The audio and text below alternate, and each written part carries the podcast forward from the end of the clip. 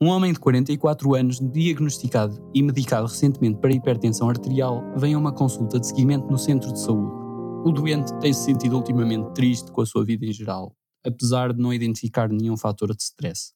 Tem também dificuldade em adormecer à noite por se sentir mais agitado. O doente não tem diminuição do interesse em atividades que lhe dão prazer, como correr, e a revisão de sistemas revela uma obstipação de novo. Um, o doente diz que fuma um maço de cigarros por dia há 20 anos, mas não bebe bebidas alcoólicas. Ele realizou uma cirurgia da tiroide há cerca de 5 anos por uma lesão que era benigna. A sua tensão arterial é 100-60, o pulso é 80, a frequência respiratória é 16 e a temperatura é 36 graus Celsius. Apresenta mucosas desidratadas e as veias do pescoço estão colapsadas. As análises laboratoriais revelam hemoglobina de 13, leucócitos 7000, plaquetas 200 mil. No soro, ele apresenta uma hipernatrémia de 150, com cálcio bastante aumentado, 13, e tem uma osmolaridade aumentada de 300 miliosmols por quilo e uma PTH frenada com só 1 picograma por mililitro. O normal é entre 10 e 55. A osmolaridade urinária está baixa, bastante baixa, 150 miliosmols por quilo. Aliás, está dentro dos valores normais, mas tem de interpretar esse valor. Qual a causa mais provável dos achados laboratoriais deste doente? Ok, então este senhor tem uma hipercalcémia e depois tem uh, uh, provavelmente uma consequência renal da hipercalcémia que é a, uh, a diabetes insípida nefrogénica, que explica, que explica a hipernatrémia com uma osmolaridade da urina que não está uh, correspondentemente elevada, continua baixa. Ou seja, este homem, em termos técnicos, está a deitar água fora como se não houvesse amanhã. Isso é coerente com a desidratação? O que é que achas, Gil?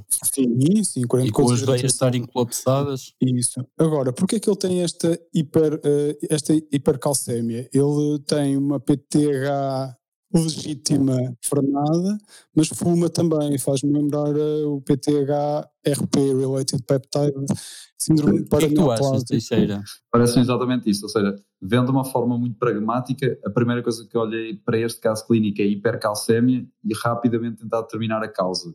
Com uma PTH baixa, um dos grandes diagnósticos diferenciais que surge é hipercalcemia de causa maligna, ou seja, associada a tal PT, PTH-related protein que o Gil falou e vamos aqui ao caso clínico e encontramos um fator de risco que facilmente nos justifica uma possível neoplasia associada a este quadro. Portanto, estou à espera okay. nas Vamos ver as, as opções? Vamos ver as opções.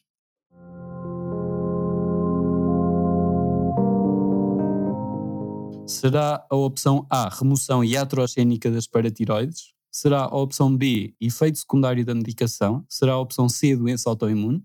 Será D, produção de hormona anómala ou será E, hiperplasia das paratiroides? O que é que vocês acham?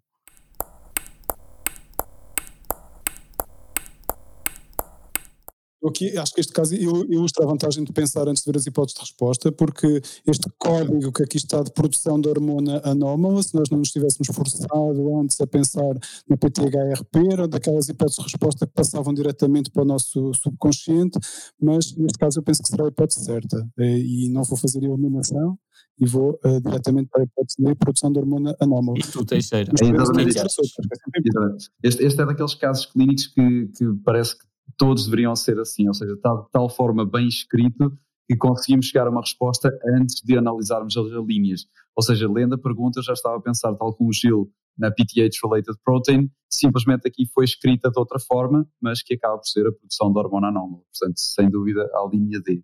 Estou confiante nesta. Uh, e a resposta certa é a hipótese D, produção de hormona anómala. O objetivo educacional é que se deve suspeitar. Este, este doente tinha sido medicado recentemente para a hipertensão arterial, provavelmente com tiazídico, mas não, não temos a certeza. E é expectável os tiazídicos darem um certo grau de hipercalcemia. Mas deve-se suspeitar de uma causa oculta de hipercalcemia em doentes com um aumento significativo da, da concentração de cálcio no soro e considera-se acima de 11,5 valor de cálcio, após a introdução de um diurético tiazídico. Porque uh, tumores, e, e, neste caso, uh, a, causa, a causa oculta era um tumor de células escamosas pulmonar que estava a produzir PTH-related protein, que provoca uma hipercalcemia elevada como síndrome paraneoplásico. E isto interliga-se com o objetivo educacional de técnicas de exame, que é muito importante saber o que é que é frequente, mas deve-se estar atento às red flags que apontam para um quadro que deve ser estudado melhor.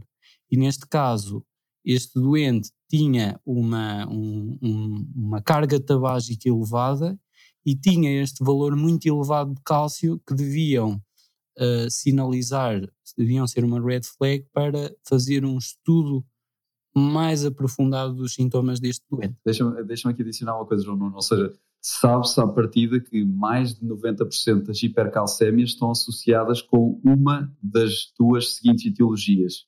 A primeira, o hiperparatiroidismo, para isto teríamos de ter um aumento da PTH, seria expectar um aumento da PTH, e a segunda etiologia que prefaz com o hiperparatiroidismo é a hipercalcémia maligna. Portanto, imediatamente num caso de hipercalcémia, pensem sempre nestas duas alternativas, porque verdadeiramente na prática clínica são as mais frequentes e uma grande, grande pista é olhar para a PTH. Automaticamente conseguimos diferenciar uma da outra e, obviamente, pensando sempre em eventuais causas menos prováveis que podem associar-se à hipercalcémia, está bem? Não, não perder essas em vista também.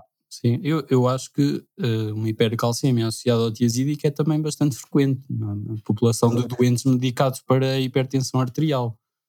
Mas sim, claro, essas nós temos de pensar e, e depois aqui é aquela questão do uh, uh, se calhar uma pessoa pouco atenta podia desvalorizar e deixar passar este doente e a, a, ideia que eu quero passar é estar atento aos red flags. E aqui os red flags que, está, que havia era o, a carga tabágica e era este valor tão elevado da, da cálcio, que devia uh, procurar uma causa oculta e que não fosse só a toma do tiazídico.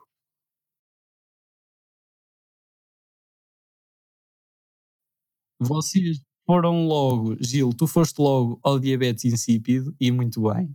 Eh, que eu há bocado tinha introduzido e não, eu estava a ver a pensar neste caso, este como... Pois, mas foi logo a primeira coisa que me surgiu ah, na cabeça quando vi o outro caso, porque uh, lá está, tu, quando estudas há coisas que te ficam e essa associação, o cálcio faz muito mal aos rins, porque depois é o que vês também na, nos mielomas múltiplos, mais e, outros motivos e depois, também. Outra questão aqui do, do diabetes insípida é que reparem que o, o, o, soro está concentrado, muito concentrado, tem uma osmolaridade 300 e o, o, que nós estávamos à espera é que isto devia ser coerente com a urina. A urina também devia estar muito concentrada, mas pelo contrário, a urina está muito diluída, tem uma osmolaridade de 150 que é inferior à do soro. Portanto, o problema desta desta desidratação, desta perda de volume está, está nos rins, porque não estão a concentrar apropriadamente a urina e depois, um, e isto é coerente com, com a diabetes insípida.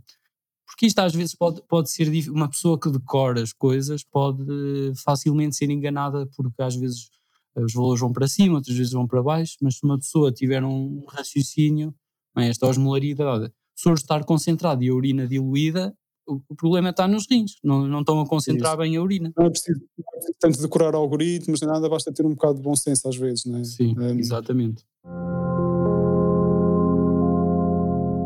Muito obrigado por teres ouvido este episódio do 96 Segundos. Esperamos ajudar-te a entender dois mecanismos diferentes de hipercalcemia. No primeiro caso era um mecanismo comum e no outro um mecanismo menos frequente, mas grave e que por isso não pode falhar no diagnóstico. Visita já o site medapprentice.com, onde poderás aprender mais sobre os conceitos essenciais deste caso para a clínica e para os exames e ver as respostas anónimas da comunidade. Cada caso clínico é uma história onde a informação mais importante está escrita nas entrelinhas. A forma mais rápida de perceberes o que te queríamos dizer com cada informação é usar a nossa aplicação Whisperboard, que está no site, e passar com o rato em cima de cada frase. Um balão irá mostrar o que aquela linha está a segredar. Também podes já resolver o caso clínico da próxima semana. Até breve.